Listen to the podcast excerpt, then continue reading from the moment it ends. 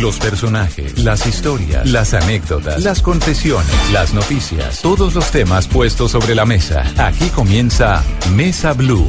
Presenta Vanessa de la Torre en Blue Radio y bluradio.com. La nueva alternativa.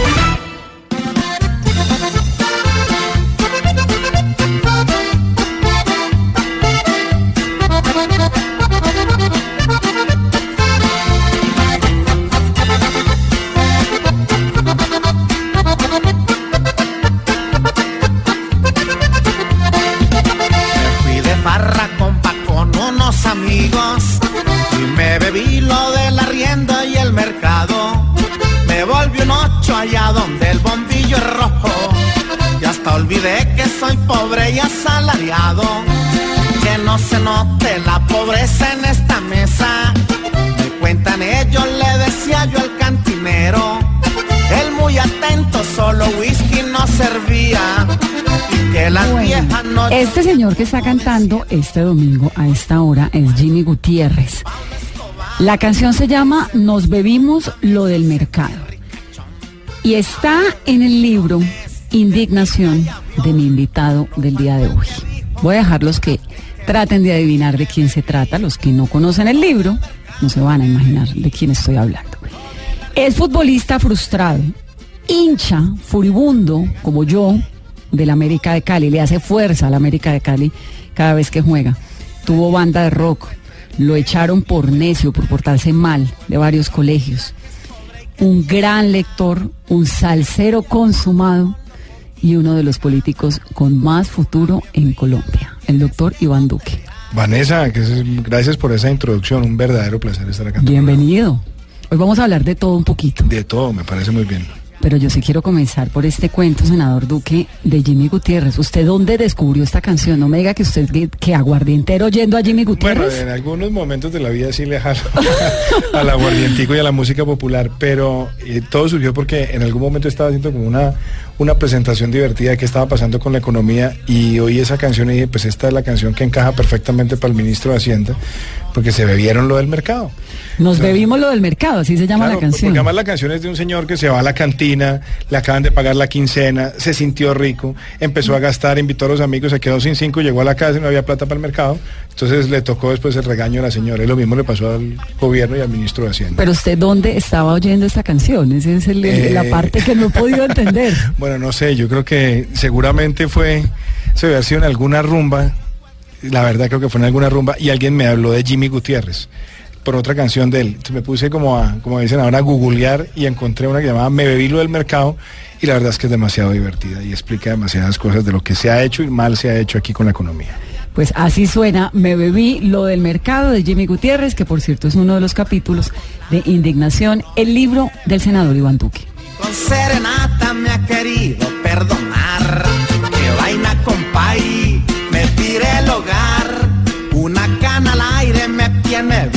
Mal y me bebí.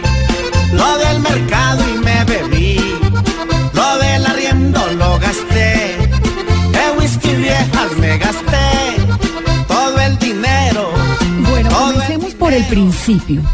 El senador Iván Duque es hijo de quien fuera gobernador de Antioquia, ministro de Belisario Betancourt, trabajó en las Naciones Unidas durante el gobierno de Andrés Pastrana con el mismo nombre, Iván Duque.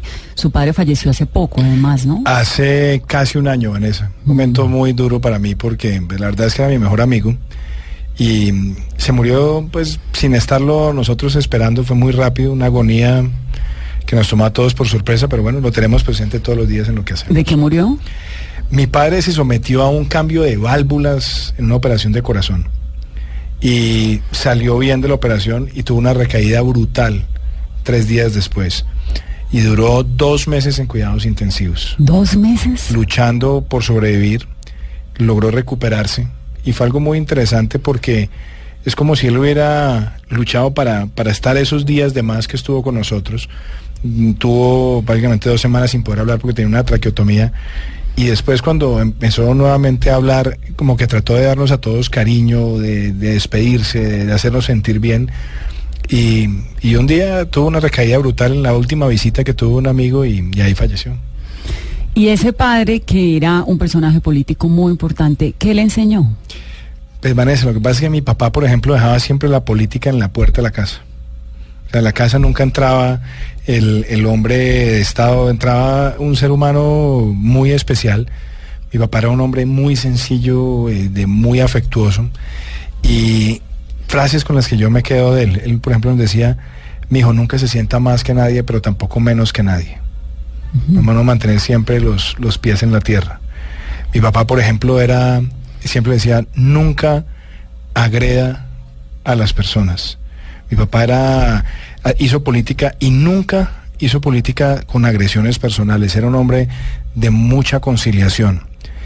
Y, y en la vida cotidiana, mi papá nos enseñó a disfrutar con todas las cosas de la vida grandes, pequeñas, eh, suntuarias, simples. Mi papá era un hombre que, que vivía la vida con, con, mucho gozo y eso es algo que, yo, que me hace a mí recordarlo todos los días, una alegría de vivir tremenda.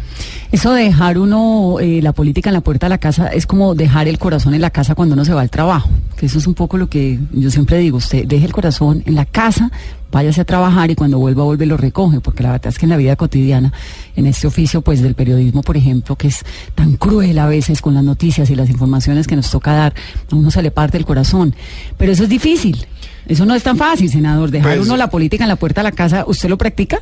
Yo lo practico. Yo llego a mi casa y me soy otra persona. La verdad hay otras cosas que me hacen la vida más agradable. Yo me he vuelto un gran jugador de Wii. Ahora, ahora, ahora, me la, ahora, yo llego a mi casa y ahí entra una, una, fase que disfruto mucho que es, tengo tres, tres hijos, dos niñas y, y un niño. Entonces, eh, niñar con ellos me parece espectacular. Con Matías jugamos Wii, vemos fútbol. Con la mayor, eh, la mayor le encanta ver películas de misterio y le encanta que uno le cuente historias de terror. ¿Cuántos años tiene? Tiene 10. Y la chiquita es una bailarina en Perni. Entonces siempre eh, coge el celular y me dice, papá, veamos videos y ahora estamos en la onda del reggaetón. Entonces estoy tratando de volverme algo reggaetonero, Vanessa. Para poder acompañar a Eloísa, que es la Sí, hija porque pequeña. Eloísa ahora no hace sino ir a Wisin y Yandel y le gusta eh, Daddy Yankee. Bueno. Entonces te podrás imaginar lo que es esa parte de la vida. ¿Y con Matías, que es el niño de la casa, va a fútbol? El año pasado, nunca lo había llevado al estadio, me dijo, papá, llévame a ver fútbol en persona. Entonces eh, nos tocó, creo que era la primera fecha del, del, torneo y era Millos Once Caldas en el estadio y creo que éramos tres personas en el estadio, un amigo que invité a Matías y yo. Y, ¿Y él a se Matías sentía ¿qué feliz. Le gusta? No, él, es que hay una cosa que está pasando que a veces me parece un poco triste, y es que los niños de hoy son hinchas del Barça o del Real Madrid, sí. y ya no se emocionan con el fútbol local, entonces yo hago todo lo posible por hablarle del América de Cali, pero ve la América comparado con el Barça, entonces le da hasta risa. entonces como que le dice a papá, no, no me haga ser hincha de un equipo tan malo. y, lo que pasa y, es que hay, la y, hay vida... una, y, hay una, cosa muy chistosa, Vanessa, en el Wii uno puede jugar con equipos colombianos. ¿Y usted juega entonces, con el América? No, entonces él, él, llegó y puso el Wii y mi papá, ¿con qué equipo vas a jugar? Entonces le digo yo, con el América, pero ni siquiera sale. no tenía equipos de la B. Entonces, eh, pero ahí trato de hacer lo posible porque se vuelva algo americano en sus gustos futbolísticos. Lo que pasa, pernido el Barça. Senador, es que la vida le cobra a uno las cosas. ¿Qué hace? Usted le hizo a su papá una grande con el América de Cali. Mi papá era hincha del DIM, del, del, poderoso DIM. Y bueno, mi papá fue jugador profesional. DIM de es Deportivo Independiente Medellín.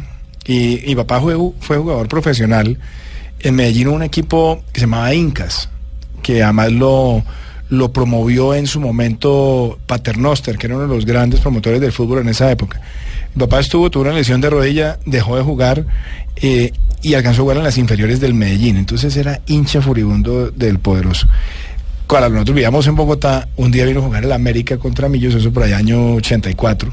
Entonces me fui con mi papá feliz al Estadio El Campín, ganó América 3-0 y yo quedé enamorado del América de Cali de por vida. ¿Y su papá nunca pudo volverlo al DIM? Nunca pudo, nadie ha podido moverme del América, esté en la B, esté donde esté.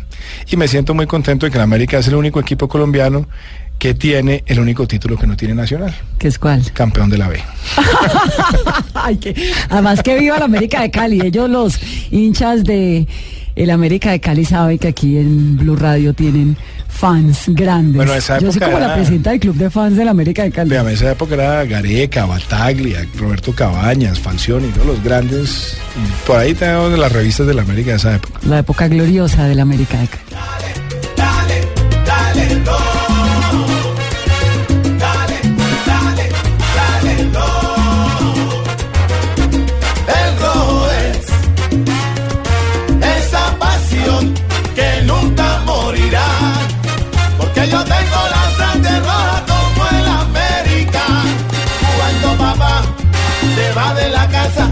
Los hijos se quedan, sorten por aquí, sorten por allá. Senador Duque, hoy que lo ve a usted tan juiciosito, escribiendo libros, es un lector consumado, un señor con los pies en la tierra, no se imagina lo necio que era, y me lo contó antes de esa entrevista en el colegio. Ni yo tampoco me lo imaginaba, ¿era necio? Sí, la verdad es que, bueno, yo hice un peregrinaje escolar, escolar grande. Yo estudié en el Montessori en Medellín, después en el San George, después en el Rochester y terminé en lo que se llama el Winston Salem. ¿Cuatro colegios? Cuatro colegios, sí. Mi pobre, mi pobre papá y mi mamá sufrían muchísimo con eso. Sobre todo los dos primeros fueron, fueron eh, muy traumáticos, porque nos llegamos de Medellín, entonces me metieron al San George, que es un gran colegio, pero que para un eh, muchachito rebelde y contestón era un lugar equivocado. Entonces salí del colegio al cabo de unos años y ahí entré al Rochester, colegio que adoro, que es mi colegio. Y ese es el colegio de que está en mi corazón y después terminé en el Winston Salem, que ya no existe.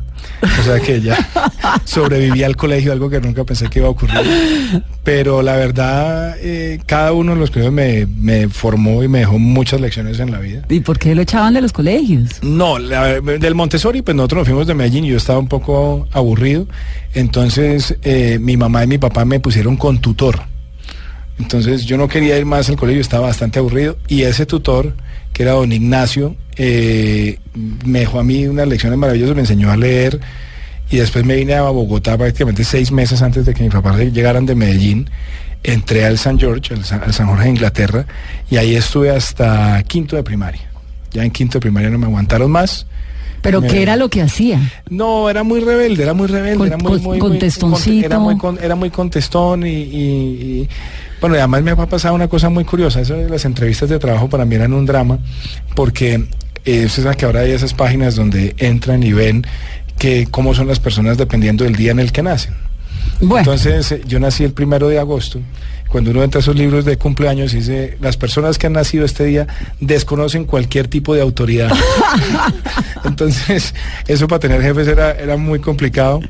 Y, y, sí, en efecto, yo, yo tenía problemas serios de niño con, con exceso de autoridad. Me gustaba eh, opinar y decir. Y, mi papá de alguna forma, y, mi papá me alcahueteaba, le voy a contar una anécdota muy, muy interesante. Mi papá era muy amigo de un historiador que era Abelardo Benavides. Mi papá de los sábados me decía, mi hijo, acompáñeme, y a mí me parecía divertido, porque además él salía en televisión y todo, revivamos nuestra historia, que se llama el programa, y veo yo un libro que decía, Colón no descubrió América y nosotros estábamos viendo el descubrimiento de América y eso a mí me parecía fascinante. El libro que estaba en contra de lo que me estaban enseñando en el colegio. Entonces Abelardo Benavides me regaló el libro Colón no descubrió América y yo de nueve años me fui al colegio y la profesora llegó el lunes a seguir con las tres carabelas y le dije, no señora, usted nos está engañando porque aquí le traigo este libro de 600 páginas que dice Colón no descubrió América. Y así era yo, era, era bastante rebelde. Después me fui para el, para el Rochester, y ahí estuve y ya al final eh, tuve también algunos mm, temas ahí de autoridad y me fui para el Winston Salem seis meses y allá me gradué. ¿Todavía tiene problemas de autoridad?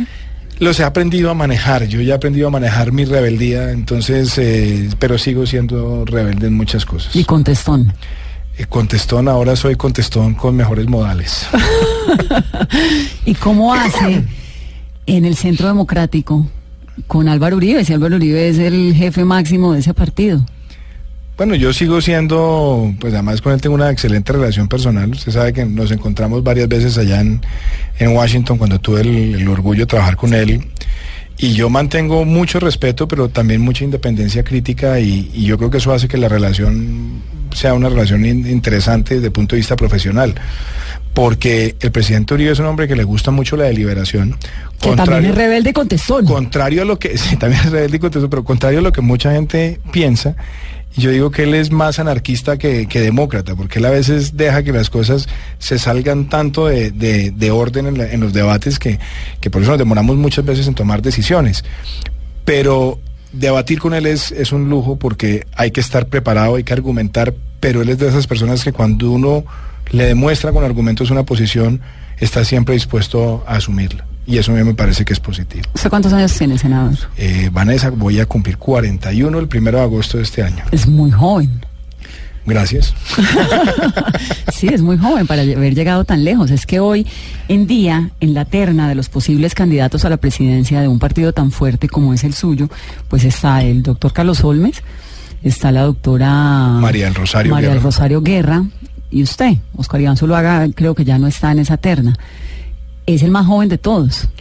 El más joven, sí, y también con, eh, con muchos deseos de ganar esa, esa candidatura para defender la renovación. Porque yo creo que hoy el mundo está viendo una nueva generación que está llegando a tomar decisiones importantes. Yo creo que lo que vimos en Francia es una demostración de eso, lo que ha pasado en Canadá, lo que pasó en Italia con, con la alcaldesa de Roma, con, con Raggi, con eh, Matteo Renzi lo que estamos viendo con Albert Rivera en España. Mm. Entonces yo creo que nuestra generación, Vanessa, está empezando a tomar una participación muy activa en el liderazgo político, porque en el liderazgo empresarial ya está. De hecho, aquí en Colombia cada vez son más los presidentes de empresa de, nuestra generación que están haciendo un gran trabajo.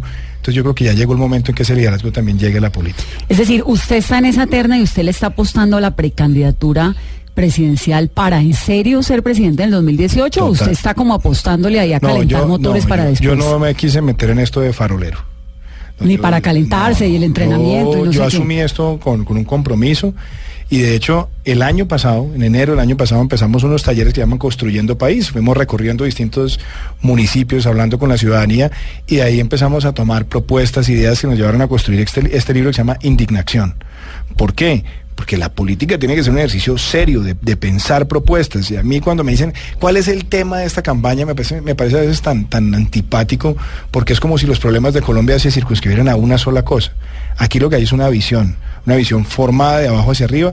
Y este año, cuando ya terminamos todo ese proceso, hemos hecho ya 17 giras y estamos recorriendo Colombia, conversando con la ciudadanía y pasando de lo que yo llamo de la indignación a la indignación, a las propuestas que se puedan hacer sobre los temas que al país le interesan. Y de esa terna, ¿cómo van a escoger el candidato presidencial? Vanessa, yo defiendo la consulta abierta. Consulta abierta es que todo el mundo... Que todo el mundo va a las urnas mm. y elegimos el candidato del Centro Democrático. ¿Y usted se siente fuerte en las urnas? Yo me siento fuerte en el sentido que hemos hecho el trabajo y me siento fuerte para dar la batalla electoral. Además creo que no hay nada más, más justo y más sano y más transparente en una competencia política que la expresión libre de, la ciudadanía en las urnas. Eso creo yo que es lo que nosotros necesitamos. Yo no le jalo a convenciones, no le jalo a acuerdos eh, de camarilla. Ninguno de esos mecanismos a mí me satisface, no por mí, por la transparencia que debe tener un proceso electoral. Y, un partido que se llame Centro Democrático debe ser el más democrático. ¿Y qué dice el senador Uribe de esa posibilidad? Yo lo he defendido y la seguiré defendiendo. Hemos eh, buscado un mecanismo de consenso entre los candidatos y yo me haré moler por la consulta abierta. Carlos Holmes Trujillo también ha defendido un mecanismo transparente y también ha dicho que está de acuerdo con la consulta abierta. Entonces que ojalá sea eso, porque además es la forma de renovar liderazgos, es la forma de mostrar quién conecta mejor con el electorado. Y es la, y es la manera de, reconocer que los partidos políticos tienen que ir abriendo ideas y propuestas que conecten más allá de, de la base de momento. Y eso es lo que nosotros necesitamos para la próxima elección, que el candidato sea capaz de conectar con esa otra parte del país que no necesariamente hace parte de nuestra base, pero al mismo tiempo satisfacer a la base de un partido. Entonces, ese ejercicio me parece que es lo mejor que podemos tener en un proceso democrático. Y si usted, digamos, llegara tan jovencito que es y tan ambicioso que es a la presidencia de la República, ¿Usted sería rebelde y contestón con Álvaro Uribe o usted haría lo que Álvaro Uribe dijera en esa presidencia? Yo siempre he dicho que ni yo soy títere ni Uribe es titiritero. Y yo creo que con él uno tiene que, mantener siempre además una, una relación donde uno sea capaz de escucharlo y entender sus consejos, porque es una persona que ha gobernado bien a Colombia, es una persona que tiene una gran experiencia, es un hombre que conoce muy bien la realidad del país y yo no tengo esos complejos de inferioridad que han tenido otros que para no sentirse bajo la sombra, entonces lo que tienen que hacer es romper con, las ideas de él, ¿no? Yo las valoro, yo las entiendo, yo las respeto, también tengo las propias y me parece que, que, lo que nosotros necesitamos hoy es renovar ese liderazgo pero también tener la, la, humildad de reconocer que las personas que tienen experiencia deben aportar. O sea, yo sería bastante contento de poder contar con la opinión del presidente Uribe, como también seguramente lo haría con el presidente Pastrana, con quien tuve la oportunidad de trabajar y a quien le tengo también un gran aprecio, y, y con muchos otros líderes de, de, mi partido y de otros partidos que yo sé que pueden aportar. Santos, por ejemplo? Yo tengo muchas diferencias con él, yo tengo muchas diferencias con él, yo creo que su gobierno ha sido un gobierno eh, que abandonó muchos temas que se concentró en, el proceso con las FARC, un proceso que, ha sido muy mal planeado en su ejecución, que ha tenido muchísimas concesiones. Y bueno, yo creo que con el presidente Santos yo siempre tendré la, el espacio para conversar con sentido crítico, porque yo nunca he entrado al ataque personal con él, pero sí he sido un crítico eh, bastante constante con su administración. Más de 19 debates de control político le he hecho pero también reconozco que cuando las cosas se han hecho bien, no tengo ningún problema en respaldar esas iniciativas.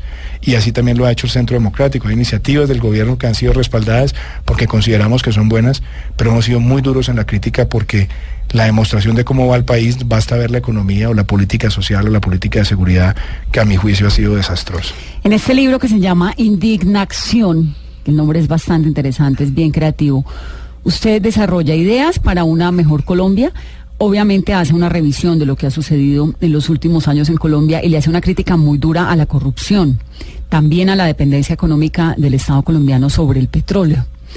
Me llama la atención algo en particular y es porque usted eh, resalta la necesidad de cuidar los recursos naturales, por ejemplo, que eso yo creo que es bien interesante porque uno en medio de toda esta contienda electoral y este debate a veces tan pobre de los políticos, oye una cantidad de cosas, de corrupción, se tiran, casi que han personalizado el debate, pero uno oye muy poco hablar de lo que realmente es importante, que es el medio ambiente, el agua, los recursos naturales de Colombia. Pues Vanessa, es que yo creo que ese es el, ese es el tema del mundo de hoy y del mundo de mañana. Y, y, por eso una de las cosas que a mí más me ofende es cuando yo oigo a los políticos hablar del medio ambiente y me hacen tan carretudos, tan aladores de paja porque hablan el medio ambiente. Sí, pero de verdad, ¿quién le para bolas? ¿Sí sabe cuánto es el presupuesto de medio ambiente de este año? irrisoriamente el 0.3% del presupuesto general de la nación. Mm. Y nosotros que estamos viendo, somos un país que tiene una gran biodiversidad, pues tenemos 164 especies en riesgo solamente en flora.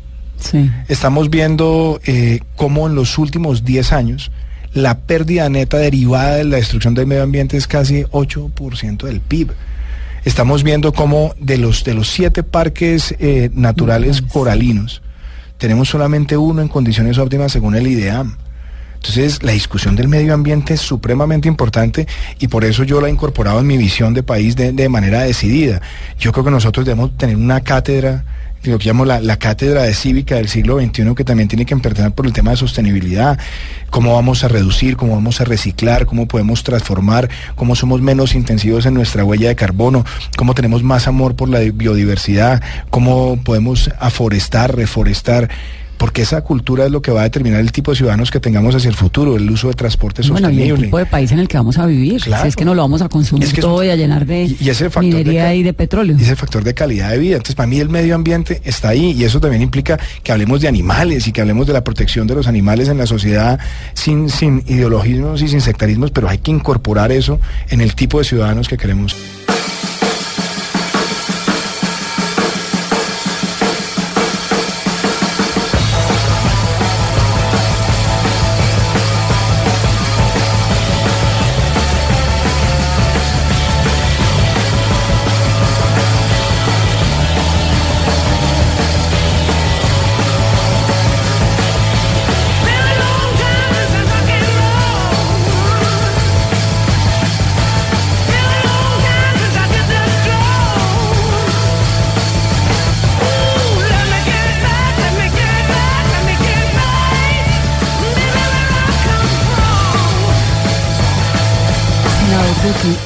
Gusta el rock?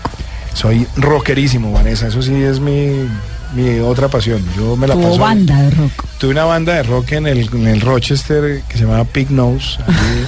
Ahí, teníamos, eh, además todos eh, los, que, los que estaban en la banda son hoy en día unos profesionales muy, muy, muy destacados, Rafael Gabaza. ¿Rockeros no? Rockeros, uno es rockero y arquitecto. Rafael Gabaza, que vive en Londres, eh, trabaja con Norman Foster Jonathan Calderón era el, era el baterista nuestro, el papá era finlandés y entonces él siempre llegaba con lo último en bandas de, de la época.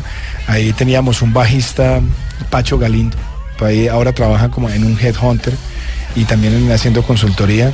Yo era el cantante, yo era el vocalista líder de la banda. Ay, no puede ser. ¿Y qué eh, cantaba? nos- ah, teníamos algunos covers en esa época de Led Zeppelin.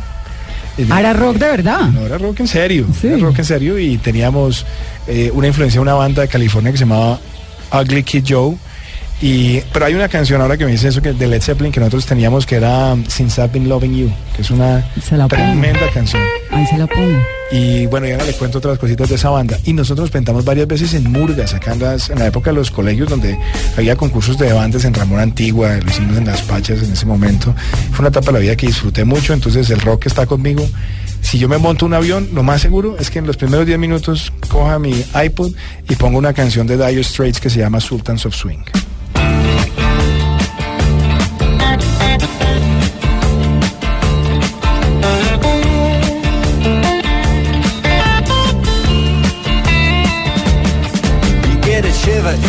The dark, it's raining in the park, but meantime. Sound of the river, you stop and you hold everything. A band is blowing Dixie, double fall time. ¿Cómo es la historia de esa banda? ¿La comenzó cuando tenía cuántos años? Yo tenía 16 años y la historia de esa banda es muy chistosa porque en esa época yo estaba con la moda de la trova cubana. Entonces yo me pasaba, me la pasaba cantando Silvio Rodríguez y Pablo Milanés. Ah, pero Eh, hizo un cambio suavecito. Sí, bueno, es que la, la música tiene esa, tiene esa, esa ventaja, ¿no? Como la política. Pasé de la música castrochavista al rock. Ah, ya le encontré el corazón castrochavista, senador ent- Duque. entonces, entonces, entonces, no, yo siempre digo eso para burlarme, pues, pues uno tiene que tener capacidad de burlarse de sí mismo. Entonces, eh, en esa época yo estaba dedicado a eso y había una profesora nuestra llamada Katana Bravo Malo que me influenció para siempre mi amor por la música y me dice un día, oiga, estos locos están buscando un cantante para la banda. Entonces, a mí me generaban sospechas y yo les generaba sospechas a ellos, pero como un tipo que canta Silvio Rodríguez va a venir a cantar aquí rock. Led Zeppelin. Y entonces empezamos con algunas canciones y la verdad es que lo disfrutamos muchísimo y no pierdo las ganas de cantar, de hecho de pronto le suelto una primicia. Eh, hay No, un cantante... no, hay- que va a lanzar disco, hay un- no, ya hay un- lanzó libro. Hay un cantante eh, de pop que se llama Fernán Goitia, que, es, que está teniendo una carrera brillante en los Estados Unidos y, y me ha invitado para que cantemos una canción juntos en una producción. Entonces será la primera vez que vuelvo no, a cantar no. después de 20 años. No, no puedo. No, esto sí me parecería ya demasiado, porque del libro lo entiendo, pero se va a lanzar a cantar. A veces puede hacer cosas atrevidas y, y, es un tipo muy bueno y entonces quiere que hagamos una canción juntos eh, que tiene mucho que ver con cosas que vendrán a futuro.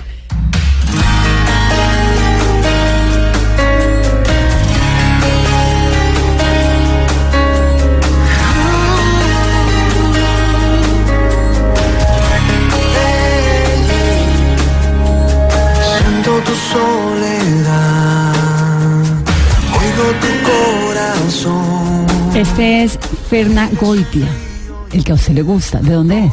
Él es cartagenero y cartagenero bogotano. Es un músico muy bueno y va a ser yo creo que una de las revoluciones del pop aquí en Colombia. Y usted ahí al lado de él va a cantar. Pues eh, me hizo una propuesta para que cantamos una canción juntos y de pronto me vuelvo a medir a cantar eh, cosa que no he vuelto a hacer en vivo, salvo el año pasado, que le voy a contar un cuento a usted que le va a encantar ¿En porque a usted le encantan las rancheras. Imagínense, este cuento es muy cómico, pero nos invitaron, no, eso ya hace dos años, a, a Florencia Caquetá y a un evento con eh, dos mil mujeres para el Día de la Madre. Yo iba con la senadora Paloma Valencia y entonces eh, uno de los que estaba amenizando el evento cogió el micrófono y dice, senadora, a mí me han dicho que usted es una, a usted le encanta declamar poesía. Entonces le dio el micrófono y Paloma, que sabe dos mil poemas de memoria, empezó a declamar poesía. Entonces muchos aplausos. Y me miró con una cara, este pobre senador, me dijo, senador, ¿y usted qué ¿Y usted talento, qué sabía usted hacer? qué talento tiene?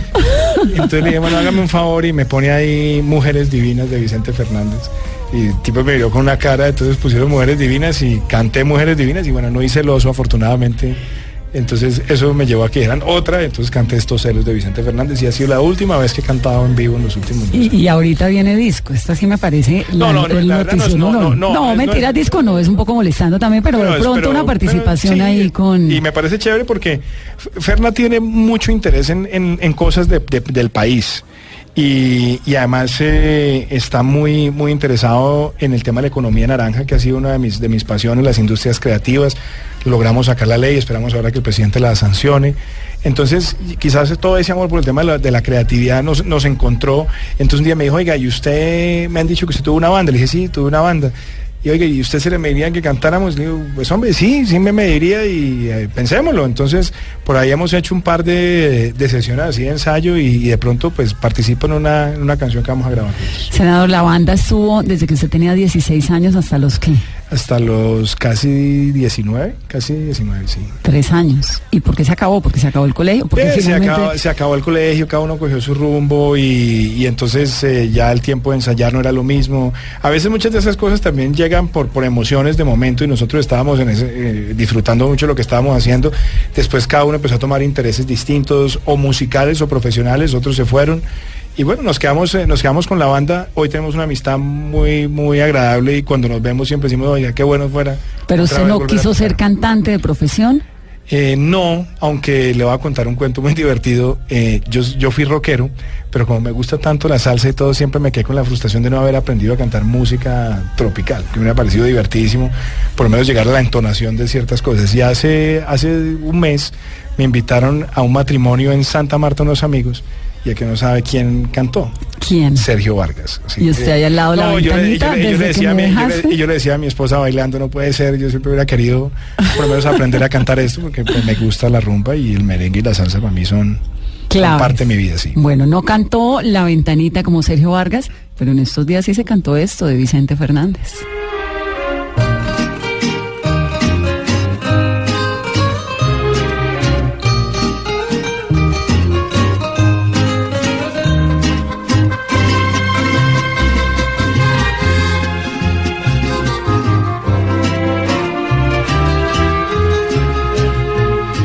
Hablando de mujeres y traiciones, se fueron consumiendo las botellas, pidieron que cantara mis canciones y yo canté unas dos en contra de ellas. Necio en el colegio, futbolista frustrado, hincha del América de Cali, tuvo banda de rock. ¿En qué momento se volvió político? Vanessa, yo creo que eso siempre estuvo conmigo desde, desde niño. Y además no, no propiamente por mi papá, aunque mi papá pues fue una gran influencia, una gran inspiración, mi abuelita. Mi abuelita desde que yo era niño me hablaba de Gaitán y entonces me ponía a oír discursos de Gaitán y me hablaba de Alberto Lleras, me hablaba de los hombres de esa república liberal del, del siglo XX y entonces yo crecí como con eso. Entonces yo siempre digo que mi vida tenía todos los demás ingredientes y la política. A mí me, no había nada que me privara más de niño que llegar a la casa y ver el noticiero. Y ya después comentar con mi papá el noticiero. En la universidad también empecé a tomar ya mucha más participación activa en política y a opinar más y a escribir más. Que esa fue también mi otra, mi otra pasión. Empezar a descubrir que a mí me gustaba escribir y me gustaba hacer columnas y me gustaba participar en foros y debatir. Entonces, ¿Eso lo descubrió cuando tenía cuántos años? No, yo, yo creo que siempre estuvo ahí, pero también en el, en el, al final del colegio. Que eso uno, el niño que participa en los bueno, foros. En el, colegio, en el colegio fui presidente del consejo estudiantil y, y entonces me, me, gustaba ejecutar y hacer cosas. Después en la universidad empecé desde muy joven a participar en debates políticos. En esa época había mucha oposición al gobierno de Ernesto Samper y yo participé en el grupo de 8.000 firmas por la verdad, recogiendo firmas en, en, toda Bogotá. Después tuve una cercanía muy grande en la universidad, siendo yo más de ideas más, más eh, eh, liberales quizás.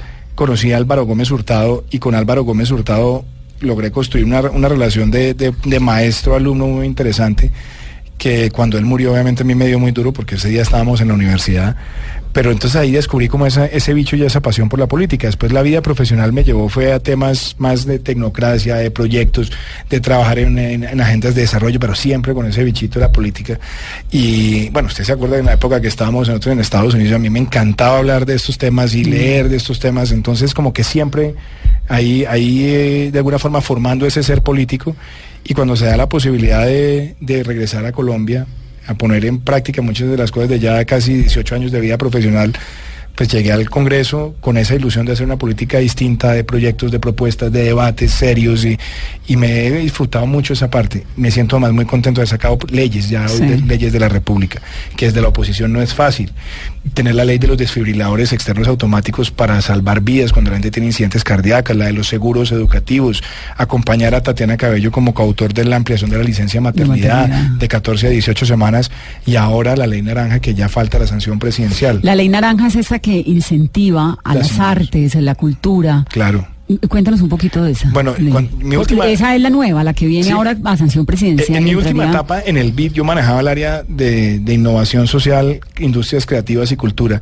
Y ahí publicamos un libro que se llama La Economía Naranja con Felipe Buitrago, que, que ha sido un libro que ha sido muy descargado y que sirvió como para plantear qué necesitamos hacer para insertar estos temas en la agenda de desarrollo. Entonces cuando llegué al Congreso dije, yo quiero comprometer lo que ya he hecho, lo que ya he investigado, lo que hemos trabajado en una ley, que le ayude a los emprendedores culturales, que le ayude a los departamentos y a los municipios a tener infraestructura cultural, que tengamos mejores canales de crédito, que cuando pensemos en insertarnos en los mercados internacionales protejamos la industria nacional y al mismo tiempo los llevemos a esos mercados de exportación. Entonces ya la ley está y hace una ley respaldada ampliamente en el Congreso y no veo la hora ya de que el presidente la sancione y la reglamente porque ese es un tema que nos une como país y que tenemos, por ejemplo, en la región del Pacífico, eh, lo que hay allá es en el petróleo Álvarez, es una locura, Sí, es ese, talento, talento en todo, en gastronomía, en danza, en música, en diseño.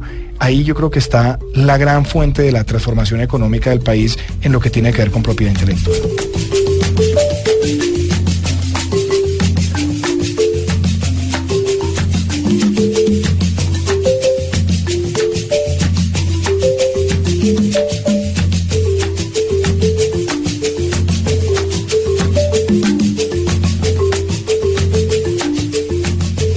Llegó de Estados Unidos, de estar en el Banco Interamericano de Desarrollo, de hacer sus maestrías, de todo esto al Senado. Entra al Senado en el 2014 y la verdad es que es una carrera corta, digamos, acá en el legislativo en Colombia.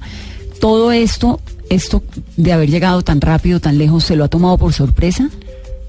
A ver, yo creo que mm, yo he trabajado muy intensamente desde que llegué al Congreso, porque de alguna manera, Vanessa, yo, yo quería como, como desfogar toda una serie de experiencias en este trabajo legislativo. Y mm, hay muchas veces que inclusive a mí me han sorprendido. Yo, yo al comienzo pensaba tomármela más suave, ¿no? Cuando yo llegaba para, para, para acomodarme más. Y yo me acuerdo que Juan Mario Lacerna, un amigo que, que falleció y que aprecio descanse, mucho, claro. Juan Mario me decía, antes de su primera intervención, tómese por lo menos dos meses. Y bueno, y eso a- así llegamos al Senado. Y yo me acuerdo que ese primer día en la plenaria se abrió el tema de Isagen. Entonces me dice el presidente Uribe, que está sentado al lado, me dice, Iván, ¿tú vas a decir algo de Isagen? Y le dije, sí, sí, presidente, sí, pero, pero me va a tomar un par En un mes. No, no, no, no, hermano, aquí ya, Ya. está donde está. Y yo me acuerdo que me aventé, me levanté la mano y hice mi primera intervención, salió bien y como que uno se va cogiendo confianza y va entendiendo que pues uno tiene que entrar a actuar con lo que uno, con lo que uno tiene.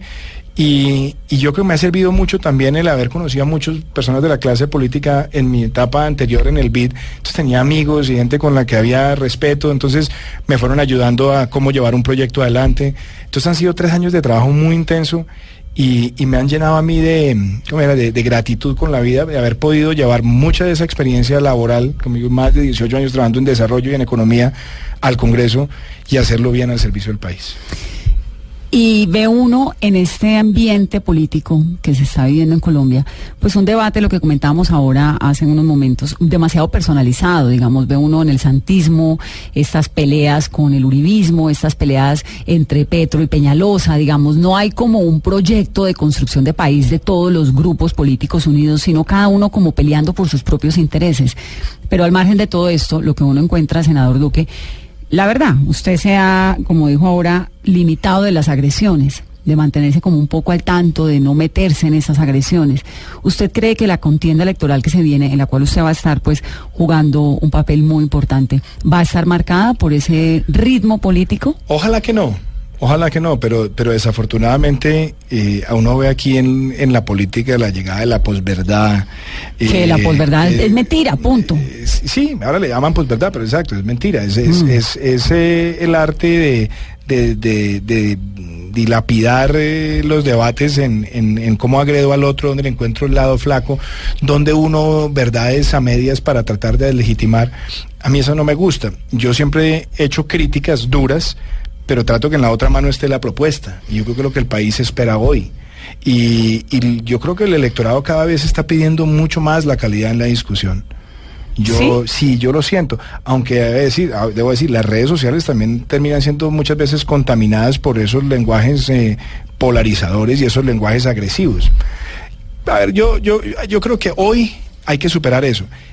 Y lo mejor es que deberíamos hacer un pacto entre todos los que estamos aspirando para decir, vea, démosle al país una campaña de ideas de propuestas. Bueno, pero ¿cómo le pide uno al país una campaña de ideas desde un partido que recibe, por ejemplo, eh, no sé, al ex procurador Alejandro Ordóñez? Que lanza su candidatura en un centro cristiano y que lanza, digamos, todo, tiene todo un discurso político en torno a la religión. Se encuentra uno también, Angelino Garzón, que ha entrado allí, que pasa de la izquierda a la derecha del centro democrático. Es decir, e, esto es como una cantidad de, cosas muy complicadas de mezclar. Yo trato, lo vive desde adentro? Como usted lo dice, yo, yo no entro en la personalización, pero yo sí tengo muy claro que hay que construir una visión de país desde el centro que uno tiene que encontrar los equilibrios en el centro, ni, ni la extrema derecha ni la extrema izquierda. Pero y el partido suyo tiene unas extremas derechas muy contundentes. Hay, que dar, hay que dar ese debate. Pues yo, yo por ejemplo, he sido muy duro en, en temas de, de seguridad no por la coyuntura, es porque yo genuinamente creo que frente al crimen hay que tratar de, de tener una postura unificada porque nosotros siempre como país nos la pasamos relativizando la justicia en función de que el que es el que está negociando ahora. Mm. Entonces, que si es para, es para, que si es guerrillero, es guerrillero, entonces venga siempre, busquemos el lado flaco a ver por dónde lo, le terminamos atenuando los crímenes. Yo creo que ya hay un punto donde en nuestra generación que no tiene esas deudas históricas, porque nosotros no le matamos ni las gallinas a Marulanda, ni participamos en el Frente Nacional, ni estructuramos eso, ya es momento de hacer un corte con ese pasado. Y de, de, de mm. cortar ese pasado y decir, bueno, borrón y cuenta nueva en el sentido de ya no vamos a poder tener más tolerancia con el crimen. O sea, crimen es crimen sin importar la ideología del, del, victimario. Eso ayuda mucho. Pero nosotros cuando defendemos una sociedad con emprendimiento, también tenemos que buscar el equilibrio de los beneficios para los trabajadores. Que si queremos eh, hablar de, de, minería, por ejemplo, la minería se tiene que hacer responsablemente con el medio ambiente y con las comunidades. Y si no, no. Y si no, no. Entonces, ese es, el, ese es el equilibrio que hay que ponerle a esto, porque lo peor que le puede pasar a muchos temas es que terminen siendo el balón de un partido entre la extrema izquierda y la extrema derecha. Entonces se pierde un debate de construir una visión de país desde el centro. Y a mí, me, a mí muchas veces me atacan porque yo que soy de centro. Yo, yo soy de extremo centro porque hay que tratar de, de forzar ese, ese, ese, equilibrio, porque lo contrario vamos a sacrificar lo más valioso que nosotros hemos tenido frente a América Latina, que es la posibilidad de construir políticas de Estado. Ese Pero es el gran de valor extremo de centro en un partido de derecha. Pues hay gente que le gusta hablar de la derecha y, y, yo siempre digo, pero a ver, empecemos por algo muy elemental. La constitución colombiana no da márgenes para las extremas. Mm. Porque la constitución colombiana está construida en esos pilares de centro. Bueno, pero el, el, el, el estado, el concepto del Estado Social de Derecho. Inclusive cuando hay personas que dicen, ah, pero es que usted no es genuinamente uribista porque usted no es derecha, yo le, le pregunto, ¿a usted le parece que la banca de las oportunidades es un tema de extrema derecha. ¿Usted le parece que las familias en acción son un tema de extrema derecha? Bueno, pero es que como eh, ahora en el Congreso hay quien dice que hay que legislar con la Biblia en mano y no con la Constitución. Yo no, yo, yo, mire, yo soy creyente, yo soy creyente, yo soy católico, yo soy practicante, pero yo no, me, yo no mezclo mi religión con las políticas públicas. Yo creo en los estados seculares, en la separación de, de, de, la iglesia y el Estado, porque uno no puede imponerle su fe a nadie desde el Estado, uno no lo eligen para imponerle a nadie su fe. Yo soy profundamente católico, pero yo no hago ostentación política de mi fe. Yo no me la paso. Ahí donde usted me ve, yo mantengo siempre mis tres estampitas aquí entre el, entre el saco que, que me acompañan todos los días. La oración del Espíritu Santo, la de Juan Pablo II y una que me regaló mi papá. Le falta el morir. milagroso buga. Eh, y las cargo, pero no hago siendo ostentación de eso porque me, pare- me parece además a veces que, que eso sí se presta para el populismo de la fe. Mm. Es yo tengo que andar enrostrándole a todo el mundo la fe para ganarme aplausos. No, yo no creo en esa política. Yo creo en ¿Usted la política de respetar las convicciones religiosas de la gente. ¿Usted cree, senador, que la fe va a ser determinante en las elecciones del 2018? Esto porque usted acaba de ver el debate que pasó en torno al referendo de la adopción liderado por la senadora Vivian Morales. Sí, a ver, por ejemplo, yo, yo creo que en, ese, en esa propuesta se cometieron graves errores. Por ejemplo, tratar de entrar a la discusión de la adopción eh, uniparental o monoparental. Eso me, parece- eso, me parecía, eso me parecía regresivo. ¿Por qué? Porque es que la adopción monoparental, uniparental, se ha hecho es para proteger los derechos de los niños sobre la base que nuestra propia constitución dice que los derechos de los niños están por encima de los de todos los demás.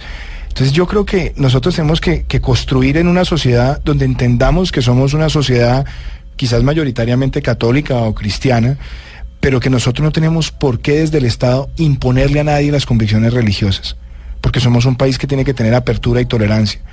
Nosotros no podemos estigmatizar a nadie porque sea de otra religión o porque sea ateo, no. Nosotros tenemos que empezar a respetar las convicciones de, de todas las personas en la sociedad. Senador Duque, se nos acabó el tiempo. Qué dicha haber estado con usted este Lo domingo. mismo, conversando. Vanessa, qué delicia y nos quedamos sin hablar de tango, pero bueno. No, para- le voy a poner un tango de despedida. ¿Cuál le gusta? Mano a mano. Mano a mano. Que suene mano a mano en este domingo. El senador Iván Duque con su libro Indigna, Indignación. Gracias por estar con Muchas nosotros. gracias, Vanessa, un verdadero placer. Esto es Mesa Blue. Yo soy Vanessa de la Torre. Feliz resto de fin de semana.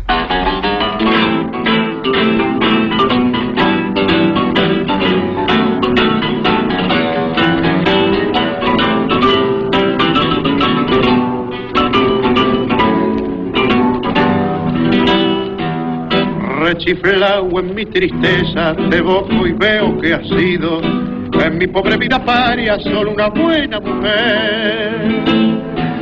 Tu presencia de bacana puso calor en mi nido, fuiste buena, consecuente y yo sé que me has querido, como no quisiste a nadie, como no podrás querer. Se dio el juego de remanche cuando vos pobre percanta gambeteabas la pobreza en la casa de pensión. Hoy sos toda una bacana, la vida te ríe y canta, los morlacos del otario los tirás a la marchanta, como juega el gato maula con el mísero ratón.